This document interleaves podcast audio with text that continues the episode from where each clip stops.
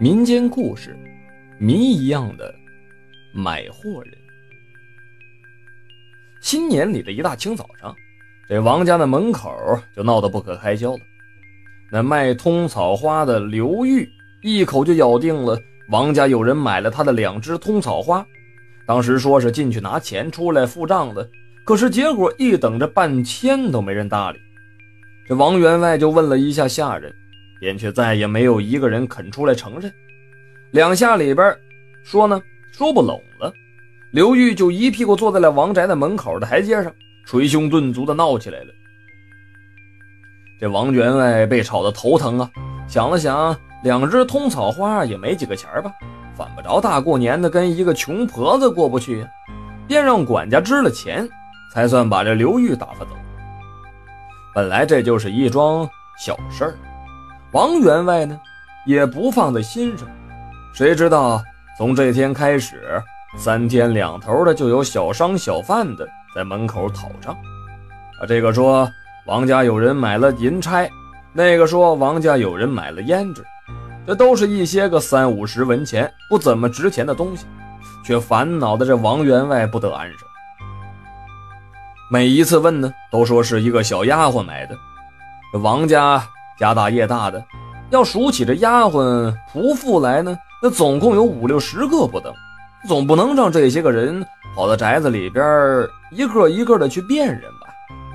末了还只能是拿钱来打发。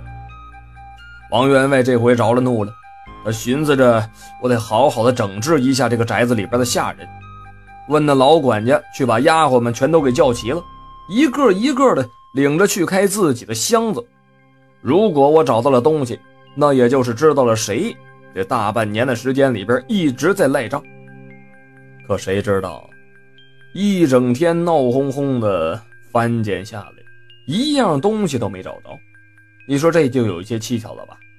胭脂水粉的什么的啊，还有可能是用完了。那通草花、银钗子什么的，你总不能买回来就扔到臭水沟里边去吧？一场搜查下来。仍然是隔三差五的有人上门来要账，什么绣花金呢、香姨子、细珠啊。直到了中秋节的时候，这老管家带着下人来扫除，才在那杂货堆的护火房里边发现了一把破旧的扫帚。从通草花到银钗子、细珠。桩桩件件的一样不少，都插在这扫帚上面老管家见多识广啊，忙吩咐着把这扫帚拿出来，扔进那灶堂里边去。